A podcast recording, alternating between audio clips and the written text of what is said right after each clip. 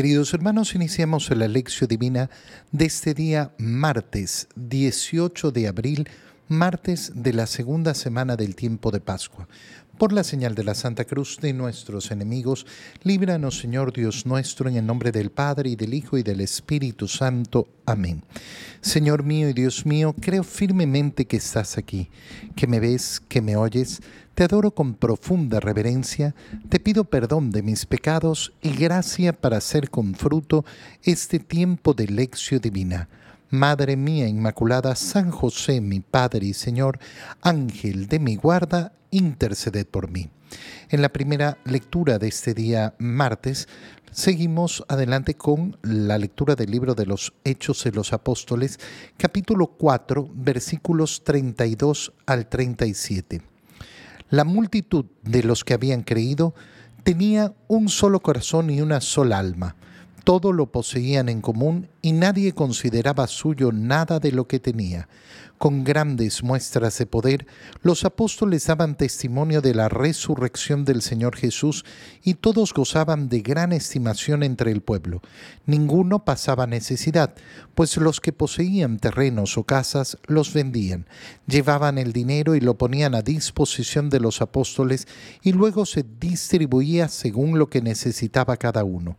José, levita, nacido en Chipre, a quien los apóstoles llamaban Bernabé, que significa hábil para exhortar, tenía un campo, lo vendió y puso el dinero a disposición de los apóstoles.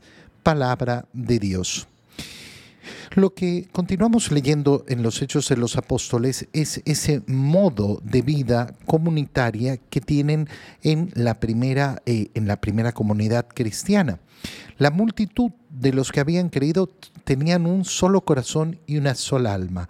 Esto es eh, la realización de las palabras del Señor, que sean uno, como tú y yo, Padre, somos uno.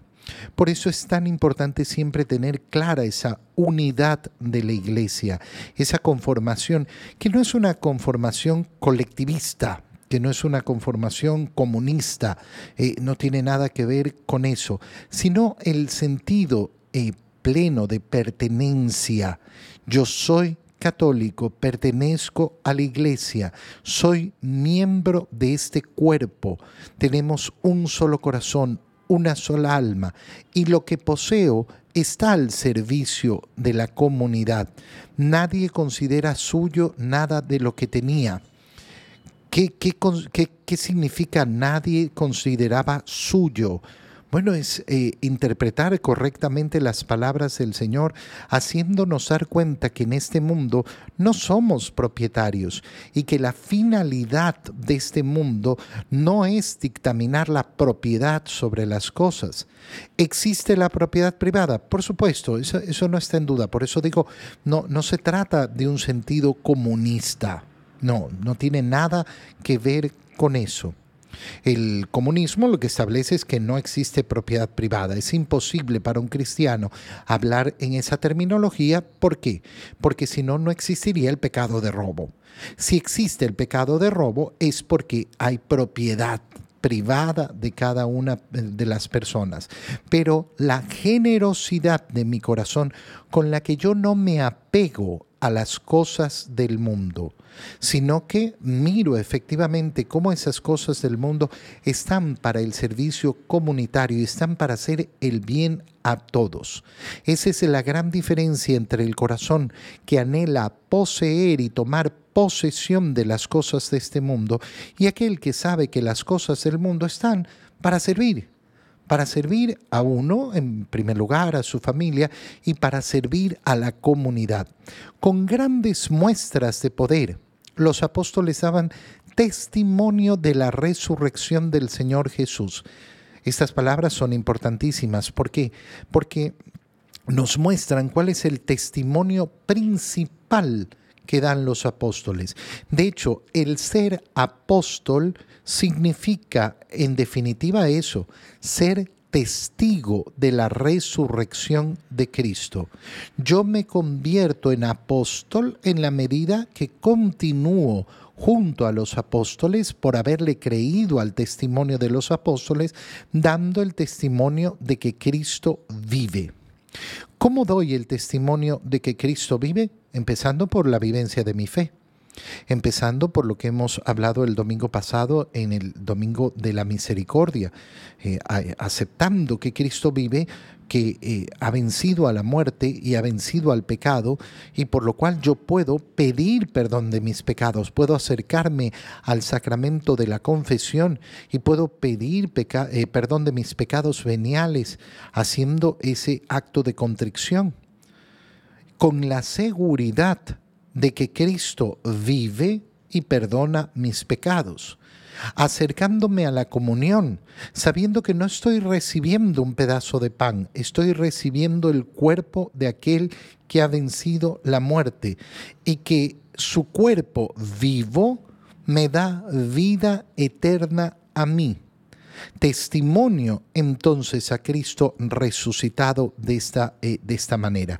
Es importante esta frase porque mm, siempre, siempre lo reflexiono y siempre lo digo, nosotros tenemos una fe apostólica y tener una fe apostólica significa que hemos creído en el testimonio de los apóstoles. ¿A qué se dedican los apóstoles? A dar testimonio. ¿Qué testimonio? De que vieron resucitado a Cristo, de que aquel que murió en la cruz y estuvo tres días en la tumba está vivo, ha resucitado. Ninguno pasaba necesidad. ¿Por qué? porque todos los que poseían terrenos o casas los vendían, llevaban el dinero y lo ponían a disposición de los apóstoles para que se distribuyera según lo que necesitaba cada uno. Vivir la generosidad. Vivir la generosidad es el modo propio del cristiano. Buscar efectivamente eh, todas las formas posibles de hacer el bien, de buscar que todos tengan lo que necesiten el mundo, eh, el, mundo eh, intenta a veces poner obligación a la generosidad. Eso es imposible. La generosidad nunca puede ser obligada. En muchas religiones y en muchas iglesias, e incluso dentro de la iglesia católica, se pone obligación fiscal. Tú tienes que dar tanto. Esto es contrario al Evangelio, completamente contrario al Evangelio. No, no, no es el modo del Evangelio, porque no es el modo de vivir la generosidad. Eh, aquí en nuestro país eh, se, se, puso un impuesto solidario. Imagínate, imagínate la locura por más que uno justifique, no, es que hubo un terremoto, eh, hace, eh, hace seis, eh, siete años ya hubo el, el, terremoto en Ecuador y se pone un impuesto solidario. Esto es absurdo. Pon el impuesto si quieres. Y si el Estado considera que tiene que hacerse así, muy bien, podremos ponernos a discutir políticamente lo que sea. Pero llamarlo impuesto solidario es absurdo es una locura completa. ¿Por qué? Porque no puedo imponer la solidaridad. La solidaridad solo puede nacer de la generosidad y no hay generosidad en la imposición, en, el, en lo impuesto, sino ahí donde nace la libertad profunda del corazón. José levita ¿Qué significa levita? Eh, significa de la tribu de Leví, es decir, de la tribu de los sacerdotes. Nacido en Chipre, era un judío que había nacido no en Israel, sino en Chipre, eh, a quien los apóstoles llamaban Bernabé. Bernabé, ¿por qué? Por su gran capacidad, su habilidad para exhortar, tenía un campo y lo vendió para poner el dinero a disposición de los apóstoles. Qué bella, eh, qué bella acción es la de eh, vender, eh, entregar un bien. Quiero que esto, que me pertenece a mí, que es mío por mi derecho, lo usen los demás, se use para una buena causa. Qué importante. Oye, a veces las personas eh, están dispuestas a gastar tanta, tanto dinero, tanto dinero, eh, incluso asegurarse, ¿no? Yo, yo quiero tener un gran mausoleo eh, para cuando me entierren. Hermano mío, tal vez hay mejores cosas que hacer en la vida. Tal vez hay cosas mucho más valiosas que hacer en la vida. En el Evangelio, Leemos el Evangelio de San Juan, capítulo 3, versículos 7 al 15, recordando que el capítulo 3 es el capítulo del el bautizo, el que nos permite profundizar la doctrina del bautizo. En aquel tiempo Jesús dijo a Nicodemo, no te extrañes de que te haya dicho tienen que renacer de lo alto. El viento sopla donde quiere y oye su ruido, pero no sabes de dónde viene ni a dónde va. Así pasa con quien ha nacido del Espíritu. Nicodemo le preguntó entonces, ¿cómo puede ser esto? Jesús le respondió, ¿tú eres maestro de Israel y no sabes esto? Yo te aseguro que nosotros hablamos de lo que sabemos y damos testimonio de lo que hemos visto, pero ustedes no aceptan nuestro testimonio. Si no creen cuando les hablo de las cosas de la tierra, ¿cómo creerán si les hablo de las celestiales? Nadie ha subido al cielo sino el Hijo del Hombre que bajó del cielo y está en el cielo. Así como Moisés se levantó la serpiente en el desierto, así tiene que ser levantado el Hijo del Hombre para que todo el que crea en él tenga vida eterna. Palabra del Señor. Recordamos que Nicodemo se ha acercado a Jesús en la noche para decirle que tiene fe de que es un maestro. ¿Por qué? Porque ha visto los signos que realiza Jesús y Jesús le empieza a hablar inmediatamente de la necesidad de renacer. Y esto lo entiende Nicodemo de una manera literal. ¿Cómo puede un hombre viejo como yo volver a entrar en el seno de su madre para nacer de nuevo? El Señor le explica, es un renacer, literalmente. No, no estamos hablando de una metáfora, no estamos hablando de una poesía, no estamos hablando de un evento, de una fiestita de ponte el vestidito blanco. Estamos hablando de un renacer literal, pero no material, no corporal, sino espiritual. Es decir, comienza a hablar, eh, eh, hablar del bautizo. Y la relación que utiliza es justamente el viento sopla donde quiere y oye su ruido pero no sabes de dónde viene ni a dónde va. Así pasa con el nacido en el Espíritu. ¿Qué está diciendo el Señor? La Iglesia nos enseña que los sacramentos, empezando por el primer sacramento, ese que tenemos que recibir para poder recibir todos los otros sacramentos, el bautizo, es un signo visible, sensible, que podemos experimentar a través de nuestros sentidos, pero de una gracia invisible que viene de Dios. En el bautismo el signo sensible es el agua. ¿Con qué se bautiza? Con agua, utilizando además palabras. Yo te bautizo en el nombre del Padre y del Hijo y del Espíritu Santo. Podemos experimentar con nuestros sentidos el agua. Podemos experimentar, oír con nuestros oídos las palabras, yo te bautizo en el nombre del Padre y del Hijo y del Espíritu Santo. Pero lo que sucede en el alma del bautizado, la gracia que viene de Dios, no la podemos ver. Entonces Jesús con su ejemplo está mostrando cómo hay efectivamente cosas en la tierra que no las puedo ver, no las puedo entender del todo, pero sé suceden, sé que están ahí. Del mismo modo con los sacramentos va a suceder así. No lo puedo ver, puedo percibir el signo, el signo sacramental, pero el signo sacramental no es eh, la gracia, la gracia es invisible. A través del bautizo, ¿qué gracia recibimos? El convertirnos en hijos de Dios. Yo no, no, no, no, no puedo ver cómo se borran los pecados, cómo se perdonan los pecados en mi alma. Puedo confesar mis pecados y escuchar la absolución que me da el sacerdote, pero el efecto que se produce en mi alma, no.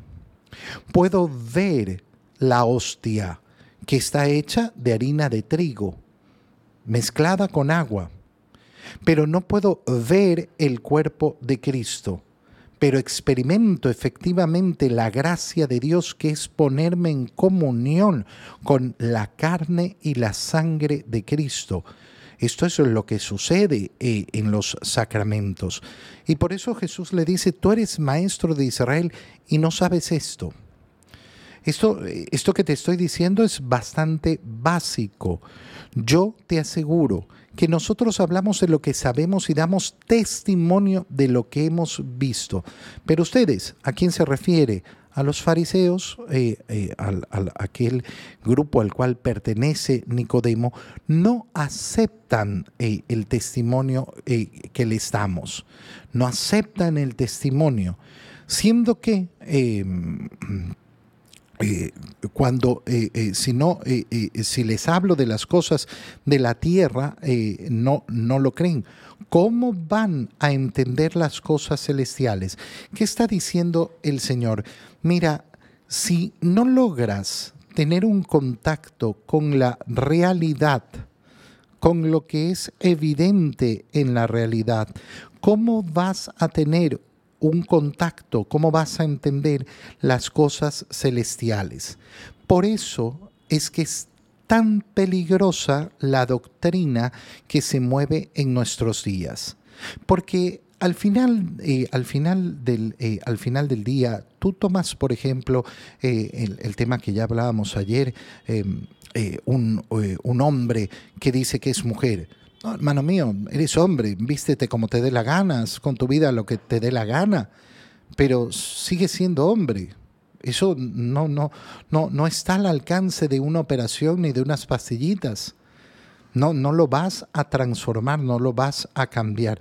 Eh, eh, este es un problema fundamental. No, el problema fundamental no es aquel hombre que se siente mujer.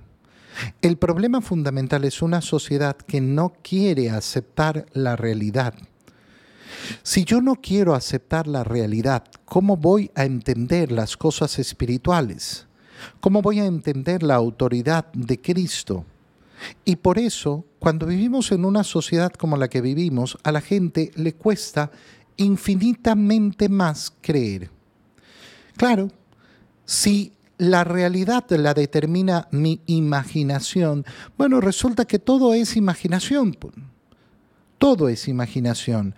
¿Y qué sucede cuando todo es imaginación? Que nadie tiene autoridad. Nadie tiene autoridad. Por tanto, la palabra de Dios no va a tener autoridad. Ah, pero es que yo no creo porque a mí me parece, es porque no sé qué, porque no sé cuánto, porque según yo. Este es el gran problema. El gran problema eh, en, el cual caemos de muchas, muchas, muchas maneras, donde yo quiero que mi opinión sea la última palabra, la última autoridad. ¿Y eso qué nos va a dar? Nada, absolutamente nada. Nos va a crear una inmensa separación con la verdad. ¿Cómo van a creer si les hablo de las cosas celestiales? Nadie ha subido al cielo, sino el Hijo del Hombre, que bajó del cielo y está en el cielo. Esta relación eh, que está haciendo el Señor nos dice una cosa importantísima. En primer lugar, que el testimonio que Él da es el único testimonio del conocimiento de las cosas celestiales. Oh, es que a mí no me consta, ni te va a constar Nunca vas a entender las cosas celestiales porque tú nunca has visto a Dios. Solo aquel que ha bajado del cielo, que es el Hijo de Dios, es el que las puede revelar. Y en segundo lugar, lo que nos está diciendo es justamente ese Hijo de Dios ha bajado del cielo y se ha hecho hombre para que a través del bautismo se produzca ese renacer esa, esa creación nueva, una nueva criatura que ya no es un ser humano, una criatura de Dios, sino que sin dejar de ser eso, se ha convertido ahora en hijo de Dios en el Hijo, por tanto, hijo adoptivo de Dios. Pero esto no lo vas a entender ahora. Así como Moisés levantó la serpiente en el desierto, así tiene que ser levantado el Hijo del Hombre. Solo cuando eso ocurra entonces podrán ver, eh, eh, ver quién es Él y creer en, eh, creer en Él, para que todo el que cree en Él tenga vida eterna. Qué bonito, porque le está diciendo a Nicodemo dónde va a poderse dar cuenta de todo lo que le está diciendo. Cuando lo vea levantado en la cruz, Y Nicodemo lo vio. Nicodemo lo bajó de la cruz. Te doy gracias, Dios mío, por los buenos propósitos, afectos e inspiraciones que me has comunicado en este tiempo de lección divina. Te pido ayuda para ponerlo por obra. Madre mía Inmaculada, San José, mi Padre y Señor, Ángel de mi guarda, interceded por mí. María, Madre de la Iglesia, ruega por nosotros. Queridos hermanos, que tengan todos un muy feliz día.